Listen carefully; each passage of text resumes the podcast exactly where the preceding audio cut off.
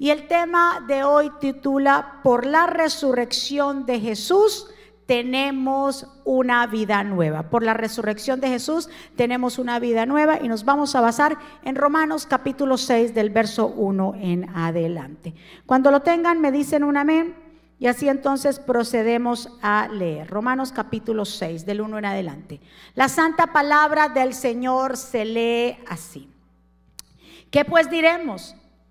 ¿Perseveraremos en el pecado para que la gracia abunde? En ninguna manera porque lo que hemos muerto al pecado, ¿cómo viviremos aún en él? ¿O no sabéis que todos los que hemos sido bautizados en Cristo Jesús, hemos sido bautizados en su muerte?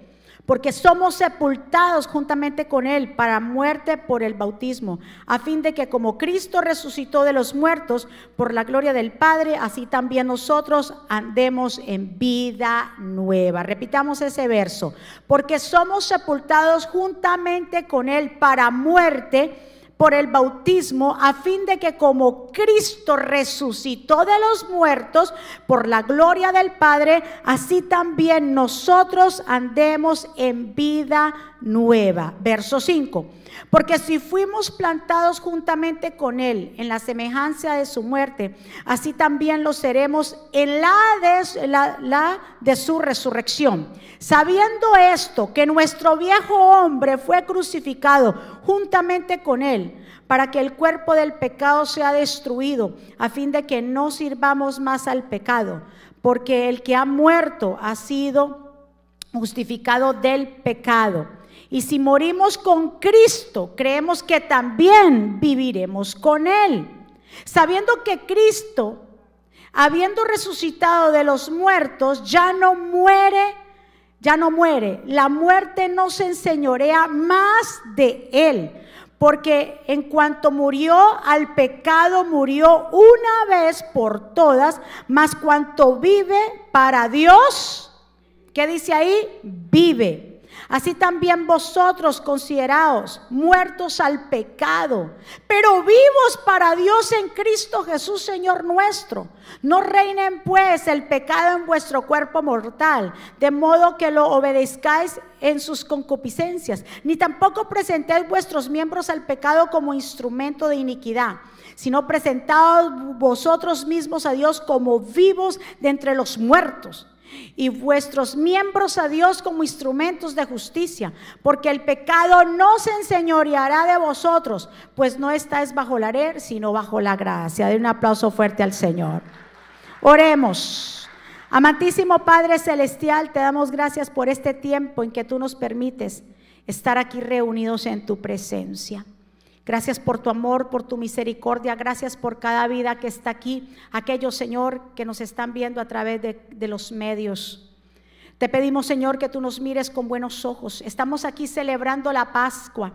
Señor, así como un mandato tuyo le diste al pueblo de Israel, nosotros lo hemos tomado, Señor, como dice tu palabra, que Jesús es nuestra Pascua. Celebramos tu muerte y tu resurrección.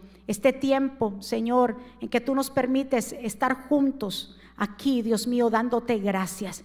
Llévate todo lo que no sea tuyo, tu espíritu, Señor, Padre de distracción. Te pedimos que cada corazón sea buena tierra. Yo me pongo a un lado para que tú te establezcas, que pases un carbón encendido por mis labios, que tu palabra penetre hasta lo más profundo de los corazones, Señor, y transforme las vidas. En el nombre de Jesús, que tú rompas cadenas, Dios mío, que salgamos transformados, que se rompan los yugos, que quites toda venda espiritual, toda sordera espiritual, Señor. Declaramos vida, Señor, libres en este día en el nombre de Jesús. Y el pueblo del Señor dice, amén y amén. Acabamos de leer Romanos 6, donde nos habla acerca de la muerte y también y resurrección de Jesús. En este tiempo en el cual estamos eh, eh, entrando, estamos celebrando un día hoy de victoria, en el cual la muerte, el pecado y el enemigo y la tumba fueron vencidas para siempre. Y como fueron vencidas, fue por medio de la muerte y la resurrección de Jesús. Jesús venció la muerte, venció la tumba, venció al enemigo. Lo venció a través de su resurrección. Y por eso es tan importante la Pascua. Por eso no hay, una, no hay otro mejor momento que predicarle al mundo acerca de lo que el Señor hizo. Para los judíos la Pascua fue algo que empezó desde el principio, en Éxodo capítulo 12, cuando ellos salieron desde eh, Egipto hacia la tierra prometida. Dios los liberó de la esclavitud. Entonces el Señor puso por memorial o memoria esta fecha de la Pascua. Ellos tenían que separar un cordero de un año sin defecto y esa noche sacrificarlo y poner su sangre en los linteles de la puerta. Ahora, ellos escogían el cordero, ellos preparaban el cordero, ellos sacrificaban el cordero, pero hasta ahí. Pero nos dice lo que acabamos de leer, realmente, que Jesús murió una sola vez para siempre para nosotros limpiarnos de nuestros pecados. Ellos lo tomaban cada año, la Pascua, y hacían y mataban un cordero y todo eso.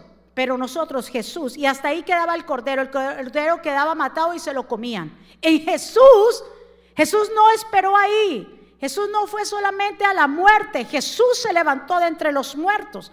Por eso es que Juan, cuando lo ve, Juan el Bautista en Juan capítulo 1, verso 29, dice que al otro día andaba Jesús y Juan lo ve y le dice a todos, miren, he aquí el Cordero de Dios que quita el pecado del mundo, porque Juan sabía lo que estaba diciendo. Juan sabía que para los judíos era un Cordero pascual nada más de cada año, pero Jesús era ese Cordero que vino a padecer, que vino a libertarnos, porque a ellos lo libertó, digamos así, un símbolo de un cordero en esa noche, pero nosotros tenemos el mejor cordero que fue Jesús, el Hijo de Dios. Dele un aplauso fuerte. Si no hubiera sido por su muerte, Jesús fue preparado, Jesús fue muerto y acto seguido vemos aquí que es la esperanza de todos nosotros, de todo creyente, que resucitó de dónde? De los muertos. No era un cordero que mataban y ya, no, él fue el único cordero que se pudo levantar. Jesús murió una sola vez, diga conmigo una sola vez. Mire lo que dice Primera de Pedro 3:18, porque Cristo mismo sufrió la muerte por nuestros pecados una vez, ¿para cuándo? Para siempre. Él era inocente, pero sufrió por los malos para llevarlos a ustedes a Dios. En su fragilidad humana murió pero resucitó en una vida espiritual. Del otro aplauso fuerte. Claro, Él era 100% Dios y era 100% hombre. Él resistió el dolor más horrible y causado por una muerte de la crucifixión. Pero entonces, aunque murió en la carne, resucitó en el espíritu y asimismo nos ha dado a nosotros vida juntamente espiritual. Que aunque acabaron con su cuerpo, aunque lo laceraron y lo trituraron su cuerpo, pero Él se levantó en gloria y en victoria. Jesús con su muerte y su resurrección nos ha liberado de la esclavitud del pecado. Nos ha liberado, ¿sabe de qué? De la pena de muerte. Porque tú y yo estábamos condenados a una pena de muerte como cuando le hacen a las personas que han hecho cosas muy malas, que le dice, él no es necesario llevarlo a un juicio, ya es pena de muerte. Y nos ha dado, ¿y sabe qué hace Dios? Que nos quitó eso y nos rescató de la pena de muerte porque Él la aplicó para sí. Él se puso por nosotros, lo que nosotros merecíamos. Jesús lo puso por nosotros y nos ha dado vida juntamente con Él. La resurrección de Cristo, escuche muy bien, no es un acto, independiente, desconectada de la cruz. La cruz, quiero que usted entienda eso en esta mañana, tanto la cruz como la resurrección deben ser considerados como no, deben ser considerados actos juntos y no separados de salvación. ¿Por qué? Porque si, imagínese si usted, si Jesús hubiera, se hubiera muerto y no hubiera resucitado, Jesús hubiera sido considerado como una, digamos, una persona, un profeta que fue muy piadoso, pero hasta ahí. Pero como resucitó, ya no fue un hombre piadoso, sino que era el Hijo de Dios. Por eso cuando hablamos de muerte de Jesús, tenemos que hablar de la resurrección de Jesús. Porque como Él murió, Él resucitó. Si no, no es el Evangelio completo. Por eso el apóstol Pablo todo el tiempo que predicó a Jesús, predicó su muerte y su resurrección. Estos actos no son separados, van juntos. Si predicamos la muerte, predicamos entonces resurrección. Si predicamos del pecado, también podemos predicar de la gracia y el favor de Dios. Ese es el mensaje completo. Muerte y resurrección van juntas, no son actos diferentes ni separados. Por eso dice en Romanos 8:12, así que hermanos, somos deudores Diga conmigo, yo soy un deudor.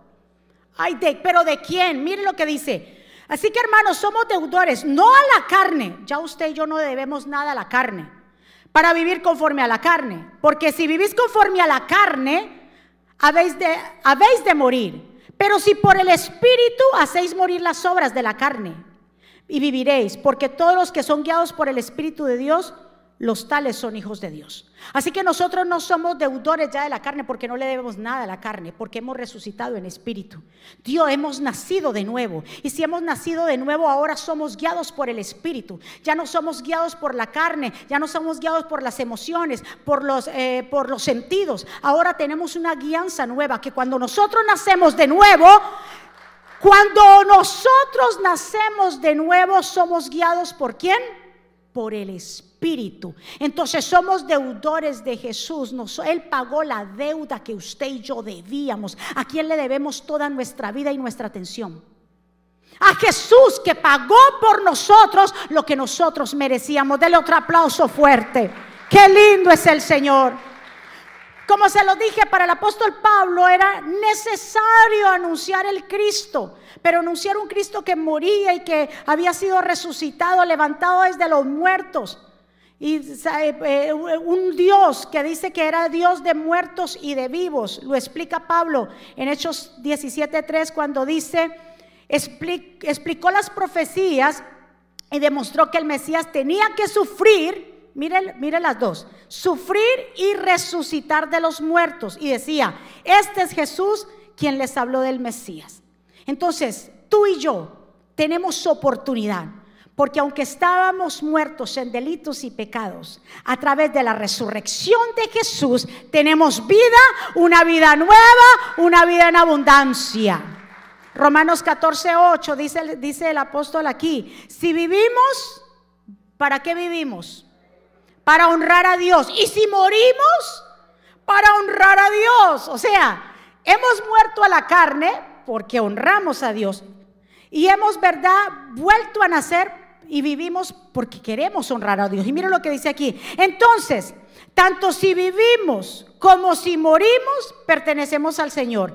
Cristo murió y resucitó con este propósito, ser Señor de los vivos y de los muertos. Porque de los muertos, ¿por qué de los muertos? Porque hemos muerto al pecado. ¿Cuántos están ahí? Y si estamos viviendo en esta tierra, vivimos para Cristo. Aleluya. Por eso Él es el Señor de los vivos y de los muertos, porque vivimos para Cristo. Y si nosotros morimos, morimos para Cristo y nos vamos a ver con Él. Por eso el Señor cuando le dijo en la resurrección de Lázaro, ¿se acuerdan? Que el Señor estaba con sus discípulos y las, eh, hermanas de Lázaro fueron a enviar, enviaron mensajeros donde estaba Jesús. Y le dijeron, Jesús, eh, tu amigo Lázaro, mi hermano, está enfermo eh, por favor ven. ¿Y qué dice ahí?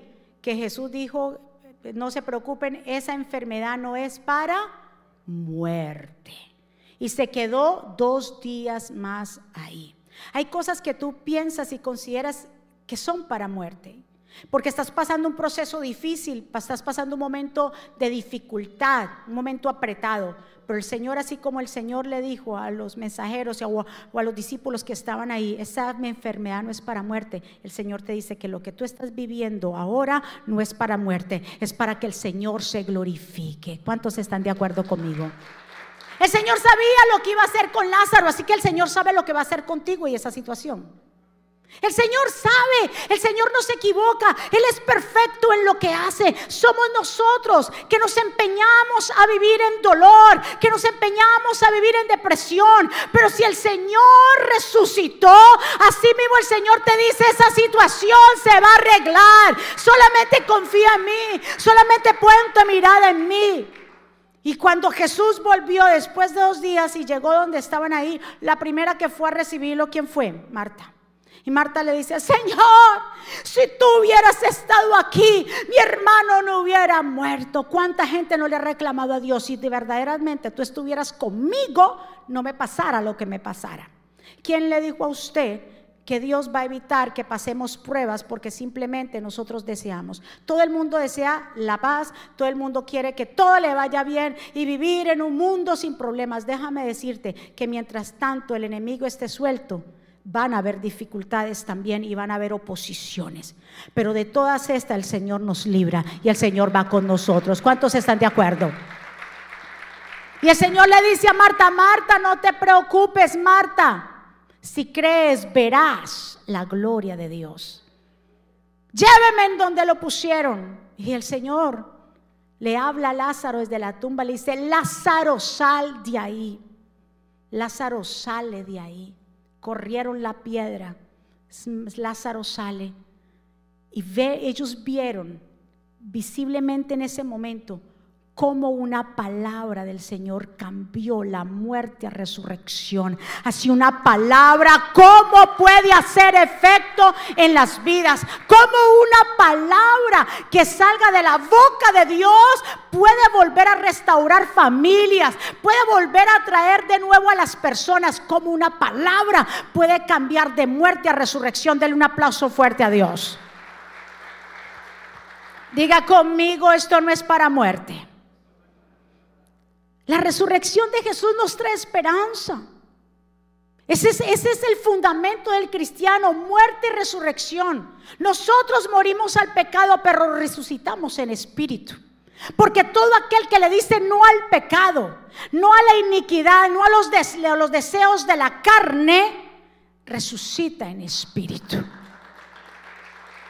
Porque los deseos de la carne, la vanagloria de la vida y del mundo pasa todo esto pasa, pero lo que no pasa es lo verdadero, lo esencial, la palabra del Señor. Del otro aplauso fuerte.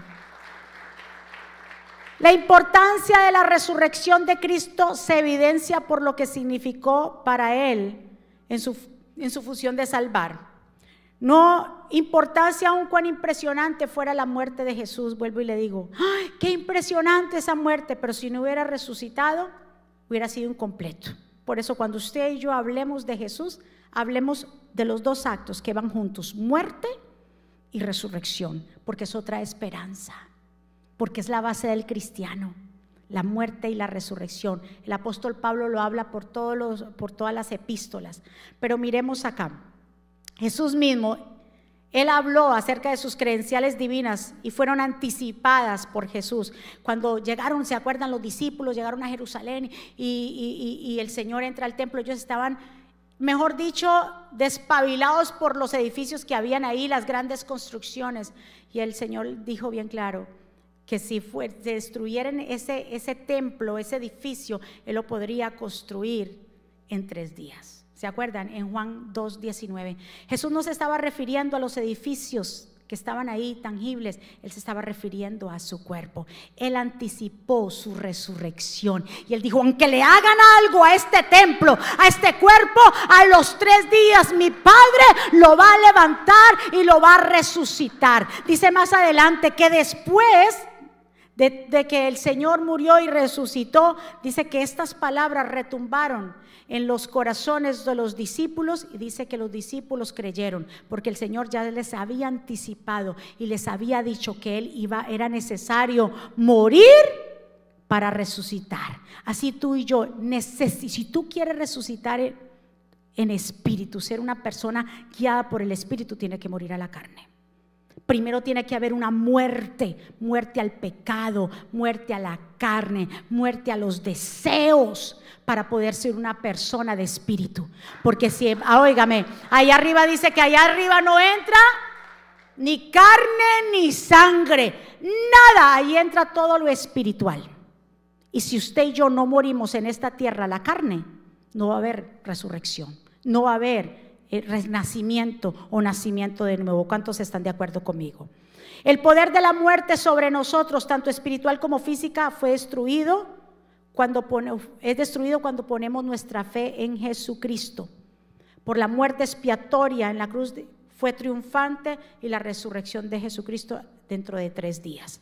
El pecado ya no tiene ninguna autoridad. Diga conmigo, ya el pecado tiene autoridad sobre mí. No, ya no.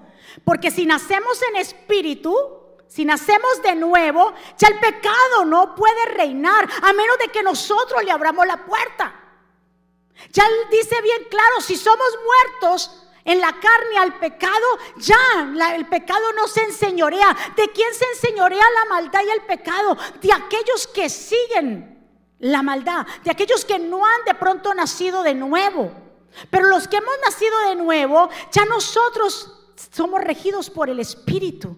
Ya nosotros tenemos un nuevo dueño, se llama Jesús, el cual por medio de su sacrificio rompió el acta que se nos era contraria. Ya el pecado no me domina. Dígale a su vecino, ya el pecado no me domina. ¿Qué dice Romanos 6:14? El pecado ya no es más su amo. Ya no, antes sí. Antes pecábamos y era nuestro amo y hacíamos lo que la carne nos decía. Ya no, dice, el pecado ya no es más su amo, porque ustedes ya no viven bajo las exigencias de la ley. En cambio, viven en libertad de la gracia de Dios. Ya nosotros somos libres. Pero como decía el pastor la semana pasada, muchos no están, digamos, preparados para vivir bajo esta libertad. Vivir bajo la libertad de Cristo no es libertinaje, es honrar al Señor en todo lo que Él ha dicho. ¿Saben por qué? Porque la resurrección de Cristo es muy significativa para nosotros, porque es la garantía de nuestra resurrección. Dele otro aplauso fuerte a Dios. Rápidamente vamos a hablar de siete siete, eh, digámoslo así, eh, causas de la resurrección, las causas, o sea, lo que nos ofrece a nosotros la resurrección de Cristo. Siete aspectos que nos beneficia de que Cristo haya resucitado. Primero, el hecho de que Cristo haya muerto y resucitado nos da a nosotros bendición y nos da conversión. Basados en Hechos 3:26, vamos a leerlo. Cuando Dios levanta a su siervo Jesús, lo envió primero a ustedes, pueblo de Israel, para bendecirlos, al hacer que cada uno se aparte de sus caminos, de sus caminos pecaminosos. Entonces, la resurrección de Cristo lo que hace es que nos da a nosotros bendición y nos da que conversión. Segundo, nos da una luz espiritual. Hechos 26, 22. No enseñó nada fuera de lo que los profetas y Moisés dijeron que sucedería. Que el Mesías sufriría y que sería el primero en resucitar de los muertos. Y esta forma anunciar a la luz de Dios tanto a judíos como al igual cristianos, digámoslo así, a los gentiles. La luz, la resurrección de Jesús trae vida, trae luz a nuestra vida trae esperanza. Por eso, lo celebramos.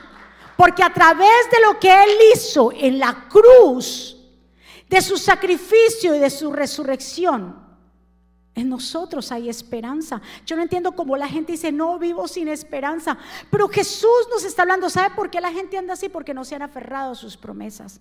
Porque ese acto tan poderoso que hizo el Padre con Jesús eso es un acto que nos representa para nosotros, que nosotros también vamos a ser resucitados después de la muerte. Vamos, iglesia. Nos da un nuevo nacimiento y herencia. Nos da arrepentimiento y perdón de pecados. Nos da la seguridad de un intercesor. Romanos 8:34 dice entonces, ¿Quién nos condenará? Nadie, porque Cristo Jesús murió por nosotros y resucitó por nosotros y está sentado en el lugar de honor a la derecha de Dios e intercede.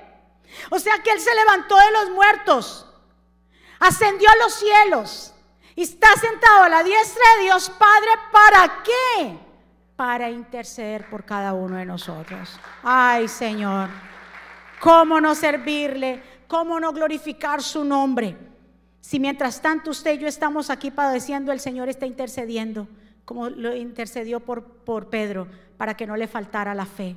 Pedro, yo oro para que no te falte la fe porque Satanás ha pedido permiso para zarandearte. Imagínate que nosotros estando aquí y el Señor allá en el cielo intercediendo por cada uno de nosotros. Por eso su resurrección, su muerte y su resurrección es tan primordial, porque Él se fue a hacer también su trabajo allá, lo hizo aquí en la tierra, pero lo sigue haciendo en el cielo. También nos da otra cosa. Número 6 nos da asegurada también toda nuestra propia resurrección. Segunda Corintios 4:14. Sabemos que Dios, quien resucitó al Señor Jesús, también nos resucitará a nosotros con Jesús. ¿Cuántos van a resucitar? Vamos, vamos, vamos, iglesia. ¿Usted qué dirá? ¿Qué va a pasar con mi cuerpo después de la muerte? Ahí está la incógnita de muchos y por eso muchos le tienen miedo a la muerte. Y ya habíamos hablado la semana pasada de eso. Pero los que mueren en Cristo, usted sirviéndole a Dios, muriendo a la carne, y, y obviamente el que muere a la carne, muere al pecado, su alma, su cuerpo, lo van a enterrar o van a hacer lo que van a hacer con el cuerpo. Pero tu alma nunca morirá. Tu alma tendrá una reserva y el Señor dijo, yo no los dejo solos, yo me voy a preparar morada para ustedes. Por eso es tan importante servirle a Cristo en esta tierra. Porque después de que usted suelta, la muerte es solamente la separación de un cuerpo con el alma. Y el alma que le sirva al Señor aquí en cuerpo, digámoslo así, entonces va a poder resucitar. Y cuando ya venga el final de los tiempos, Dios nos regalará un nuevo cuerpo. Un cuerpo glorificado, un cuerpo como el que tuvo Jesús después de la resurrección, porque dice la escritura que Jesús, aparte que se le apareció a varias mujeres, se le apareció a los discípulos, también se le apareció a 500 personas, dice a la misma vez. Con eso la ciencia no ha podido decir que es imposible que esto fuera algo eh, imposible de la resurrección, porque ¿cómo se le parece a 500 personas a la misma vez?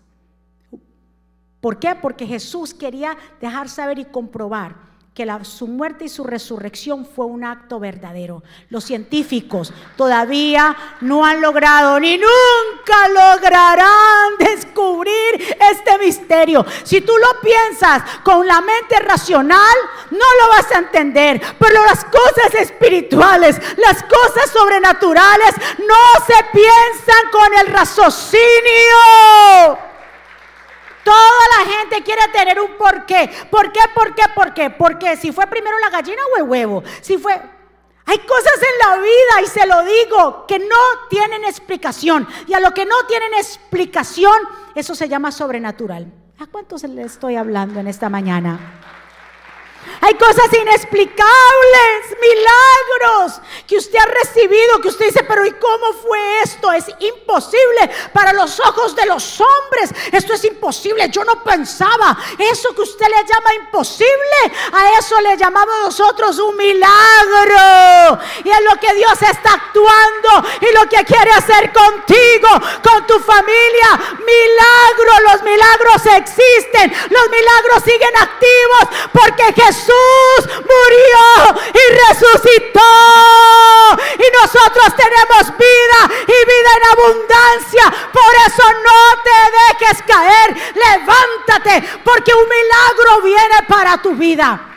Dígale a su vecino, un milagro viene para tu vida. Y aparte de eso, el Señor nos habla que también con su resurrección Nuestros familiares también tienen esperanza de ser salvados. ¿Cuántos están de acuerdo conmigo? Jesús se presentó delante de nosotros para deshacer las obras del enemigo. Escuchen muy bien, primera de Juan 3:8, sin embargo, cuando alguien sigue pecando demuestra que pertenece al diablo. Wow, esto está, está dips, como dice el pastor. Primera de Juan 3:8. Sin embargo, cuando alguien sigue pecando, o sea, constantemente lo mismo, demuestra que pertenece al diablo, el cual peca desde el principio, pero el Hijo de, eh, pero el Hijo de Dios vino, vino para qué? Para destruir las obras del enemigo. A eso vino Jesús, a todo lo que se oponía, a todo lo que era tiniebla, el Señor le vino a dar luz. A todo lo que era enfermedad, el Señor le vino a dar salud. A todo lo que era muerto, el Señor le vino a dar vida. Porque cuando Jesús está presente, todo cambia. ¿Cuántos están de acuerdo conmigo? Cuando le hemos entregado la vida a Jesús, todo cambió. Todo cómo nos sentimos, cómo hablamos, cómo pensamos, cómo nos expresamos, cómo vivimos. Absolutamente todo cambió. Y también vino a destruir lo que tenía el imperio de la muerte, Hebreos 2:14, debido a que los hijos de Dios son seres humanos, hechos de carne y hueso. El Hijo también se hizo carne y sangre, o sea, como nosotros humanos pues solo como ser humano podía morir y solo mediante la muerte podía quebrantar el poder del diablo, quien tenía el poder sobre la muerte. Únicamente de esa manera el Hijo podía libertar a todos los que vivían esclavizados por el temor de la muerte. Por eso usted ya no tiene que tenerle temor a la muerte, porque la muerte fue vencida, entró por un solo hombre. El primer Adán entró la muerte. Pero por el segundo Adán entró la vida. Dele un aplauso fuerte al Señor. Amén. ¿Qué dice Primera de Corintios? Así también está escrito. El primer hombre Adán fue hecho alma viviente, el último Adán espíritu de vida. Ahora, pregunta, si por Adán todos mueren con Jesús, todos viven. Si por uno solo, diga por uno solo, claro, Adán el culpable, si por uno solo entró la muerte, por uno solo entró la vida. Así que Dios cuenta contigo y conmigo. Por uno solo que se levante en tu casa, viene la salvación para tu casa. Por uno solo que se comprometa con Dios, ¿qué no puede hacer Dios? Diga conmigo, yo me comprometo con el Señor. Por uno solo. El problema es que dice el Señor que la mies es mucha, pero los obreros son pocos. Porque lo que pasa es que Dios quiere corazones dispuestos, como dijo el salmista David en Salmo 108, mi corazón está dispuesto, Dios. ¿Cuántos hoy le pueden decir al Señor, mi corazón está dispuesto? Dios está buscando corazones dispuestos que les sirvan, corazones que verdaderamente estén dispuestos a buscarlo, que no solamente sean simpatizantes, que Dios no podría hacer con un corazón dispuesto muchas cosas, podría hacer grandes cosas, mostrarles a ustedes en sus vidas el poder de Él, pero como le digo, hay muchos simpatizantes de la palabra del Señor, les gusta escuchar la palabra, me gusta escuchar el discipulado, me gusta ir a la iglesia, eso se llaman simpatizantes, pero ¿cuántos están comprometidos? Me gusta, me gusta porque son de esa gente que solamente quieren recibir. Me gusta, me gusta, pero solamente no es me gusta, me gusta, me gusta sentirme bien. La palabra estuvo muy bien, pero ¿qué estás haciendo con la palabra que el Señor te está entregando? Entonces Dios no está buscando simpatizantes, Dios está buscando corazones dispuestos. Vamos, iglesia. Incluso en Ezequiel 22:30, ya casi para terminar, Dice el Señor, he buscado dentro de ellos uno. Diga conmigo uno. Uno solo que construya, que se construya un muro y que defienda se defienda del país. Que se mantuviese en la brecha frente a mí para evitar que yo destruyera, que yo lo destruyera, pero no he encontrado a nadie. El Señor está diciendo, mire, yo vengo con juicio, yo vengo aquí a acabar con esto, pero yo veo que nadie, ni uno se para a orar, ni uno se para a hacer brecha, a interceder, ni uno, yo estoy buscando uno. Dios no está buscando multitudes, es con uno y es contigo y conmigo. Es que Dios quiere hacer grandes cosas, es contigo y conmigo con corazones dispuestos. Amado, no sea un simpatizante de la palabra, que le gusta nada más escucharla. Volvámonos hacedores de su palabra. Los que hacen, los que escuchan, el Señor dijo, ay, semejante es esto. ¿Se acuerda la parábola del sembrador? El que escucha la palabra y hace lo que yo les mando. Vea que van juntas. El que escucha y hace. ¿Cuántos están escuchando y están haciendo? Estamos en celebración de la Pascua y el Señor hizo mucho por nosotros y ahora nos toca a nosotros hacer mucho por Él en esta tierra. El agradecimiento se muestra y no solamente se habla de palabra. ¿Cuántos aquí están agradecidos del Señor? Estamos agradecidos porque solamente Él pudo hacer ese acto tan hermoso. Nadie lo ha hecho por ti, ni nadie lo va a hacer por ti. No hay hijos, y hablo de hijos y hijas, no hay hijos, no hay esposos, no hay esposas, no hay familia que puedan darnos ese amor como lo da Jesús. Por eso Él tiene que ser lo primero, primeramente buscar el reino de Dios y su justicia y lo demás vendrá por añadidura. ¿Usted quiere resucitar el día de que el Señor venga? ¿Usted quiere resucitar? Si usted le llega a la muerte mañana, ¿usted quiere que su alma esté en un tiempo de descanso y cuando el Señor sea el tiempo de darnos ese cuerpo glorificado? Sírvele al Señor aquí.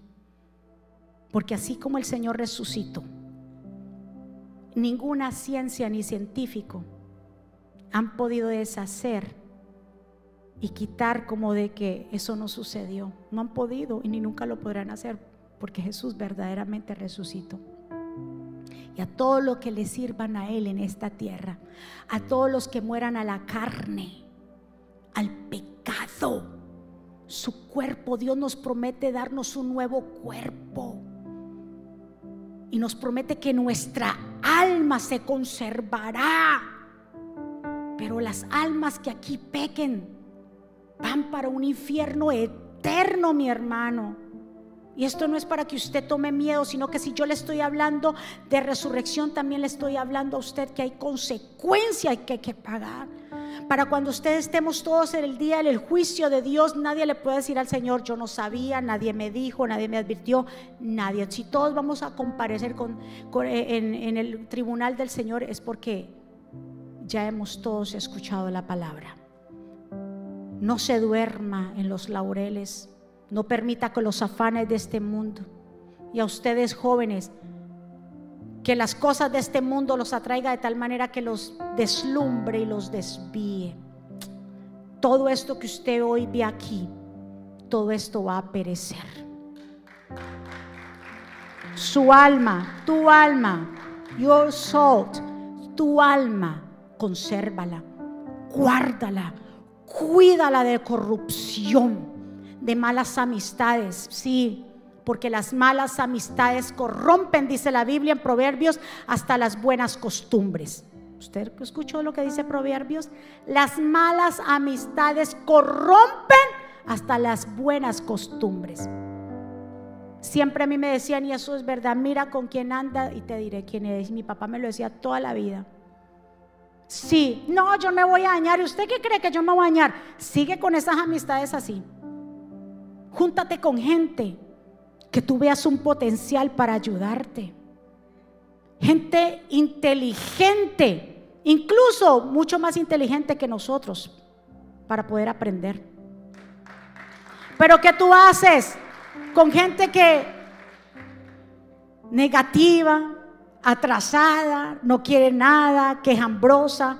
A los jóvenes, con muchachos que viciosos, tomatrago, que no trabajan. Así mismo vas a resultar. Proverbios no, la palabra del Señor es verdadera. Él no se equivoca cuando nos habla. No es lo muchas amistades que ustedes tengan. Es que las amistades que tú tengas, la gente que te rodea, son gente de influencia para ti. ¿Cuántos están de acuerdo conmigo? Gente que te inspire. Jóvenes. Gente que tú digas, yo me apego, pero no.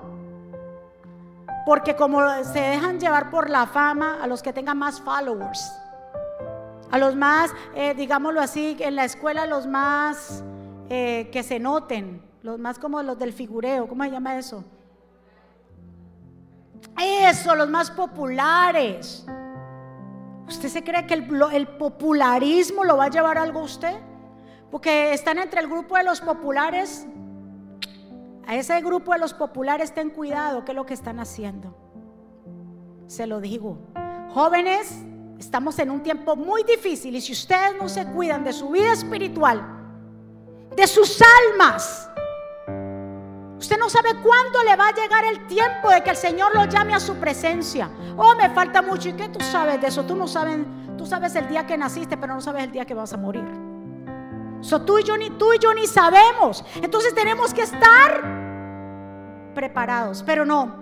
Como no pensamos en eso, pensamos que el mundo lo tenemos por encima y nos, pasamos por encima de todo el mundo porque el mundo me debe, nadie le debe nada ni a usted ni a mí. Nosotros le debemos a Dios la vida. Dele un aplauso fuerte al Señor. Vamos a ponernos de pie en esta hora. Antes de tomar la Santa Cena, vamos a hacer una oración de reconciliación. Vamos a hacer una oración de pedirle perdón al Señor, de entregar nuestras vidas completamente al Señor. Y que el Señor hoy a través de esta palabra haya renacido algo en tu vida. Que estamos aquí es por gracia, por misericordia de Dios. Que si no fuera por la muerte y la resurrección de Jesús, ¿dónde estaríamos? Que no son actos separados, sino actos que van juntos se necesita la muerte para, para tener resurrección.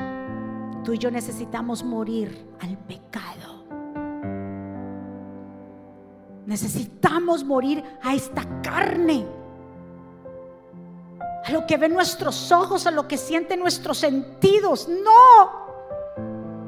Si tú quieres ser guiados por el Espíritu, renace en el Espíritu. Inicia hoy un nuevo tiempo Entrégale completamente tu vida al Señor. Estamos en tiempos difíciles y finales. Y esto no es un cliché de porque todo el mundo lo dice. Usted lo puede estar viendo. Estamos en tiempos donde a lo bueno se le llama malo y a lo malo bueno donde la gente corre de un lado a otro y todo el tiempo es afán. Y de Dios, nada.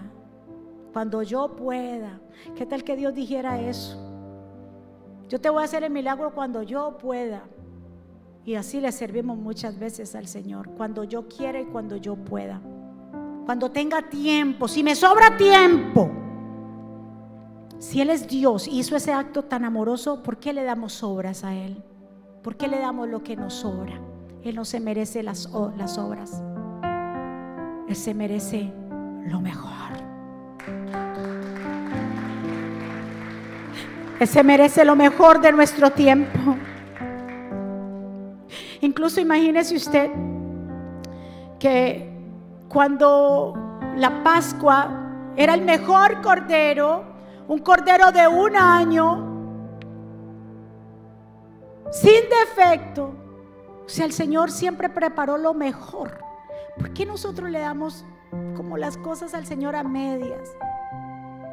No, mi amado. Necesitamos, el pueblo de Dios en general necesita compromiso. Compromiso, comprometido. Comprometido con Dios, con su palabra si quieres verdaderamente ver a Dios, tenemos que desligarnos de lo terrenal. ¿Cuántos están de acuerdo conmigo? Levante sus manos. Señor, aquí estamos ante tu presencia, dándote gracias, dándote gloria y dándote honra. Mira cada vida que ha llegado a este lugar. Señor, esta palabra sé que cayó en buena tierra. Esta semilla dará su fruto en el nombre de Jesús. Porque tu muerte y tu resurrección nos trajo una nueva Soplo de vida. Aquí está el Espíritu Santo. Dios, tú estás aquí. Tú estás tocando vidas y estás tocando corazones. Eres tú, mi Dios. Eres tú que trae las vidas. Las trae, Señor, arrepentimiento, porque el único que convence de pecado eres tú. Vamos a reconciliarnos con Dios. Si hay aquí personas que desean abrir el corazón a Jesús, reconciliarse con Jesús, abrir el corazón. Yo te digo, tú solo no vas a poder. No vas a poder enfrentarte a ese mundo que cada día más deslumbra con sus placeres y sus vanidades. Solos no vamos a poder vencer a este mundo. Jesús lo dijo. Si yo vencí al mundo, ustedes los pueden vencer, pero es a través de mí. Es a través de Jesús que vas a poder resistir las tentaciones, decirle no al pecado, morir a la carne. Te invito a que juntos hagamos esta oración ahí donde tú estás. Que cierres tus ojitos y olvídate de todos los que pueden estar a tu alrededor. Ese es un momento entre tú y Dios porque Él es tu creador y Él te ama. Y si tú estás aquí hoy y tú estás conectado allí hoy, es porque Dios tiene un plan perfecto para ti y estás escuchando esta palabra de hoy en día. Ahí donde tú estás, repite conmigo, Señor Jesús, yo te doy gracias por mi vida. Te pido perdón por mis pecados. Yo te recibo como mi Señor y suficiente Salvador. Perdóname ayúdame, enséñame, dirígeme. Reconozco que soy pecador. Reconozco que tú eres el Mesías, el Hijo del Dios viviente, el que murió y resucitó. Y hoy está sentado a la diestra de Dios Padre. Te entrego mi vida, todo mi corazón, tómalo, Señor. Aumentame la fe, enséñame tu camino. Te entrego mi familia. Ayúdame, Señor, tómame de la mano. Quiero seguirte. Quiero que me indiques el camino, Señor. Que me enseñes tu palabra. Que no se aparte de mí ese fuego. Señor Jesús, gracias por haberme salvado. Y escribe mi nombre en el libro de la vida. En el nombre de Jesús. Amén. Denle un aplauso fuerte al Señor. Levantemos nuestras manos. Señor, gracias por este tiempo. Gracias por permitirnos, Señor, llegar a este lugar. Señor, recibimos esa palabra tuya. Esa palabra fue plantada en cada corazón. Gracias por la santa cena que hemos tomado. Declaramos una semana bendecida, una semana prosperada, una semana de buenas noticias, una semana de cielos abiertos. Gracias Dios por darnos esta oportunidad maravillosa de estar a tu lado. Señor, que las familias se fortalezcan y nos vamos de aquí, Dios mío, empoderados. Pueblo del Señor, que Jehová te bendiga y te guarde. Que Jehová haga resplandecer su rostro sobre ti y tenga de ti misericordia. Pueblo del Señor, si vivan en paz, sigan creciendo hasta alcanzar la madurez. Anímense los unos a los otros, vivan en paz y armonía. Entonces el Dios de amor y paz estará con ustedes. Que la gracia del Señor Jesucristo, la comunión de Dios y la fortaleza del Espíritu Santo sea con todos ustedes. Dios me los bendiga, Dios me los guarde. Saludados los unos a los otros, les amamos. Muchas bendiciones y que pasen un buen día.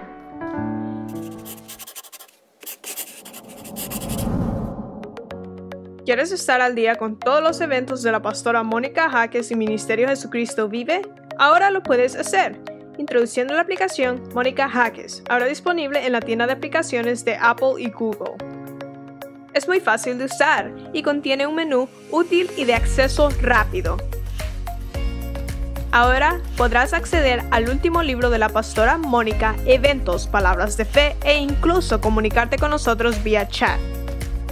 También puedes seguirnos en Facebook, Instagram, Twitter y YouTube para ver servicios de poder en vivo y recibir reflexiones, palabras de aliento y mensajes diarios. No esperes, descarga la aplicación ahora.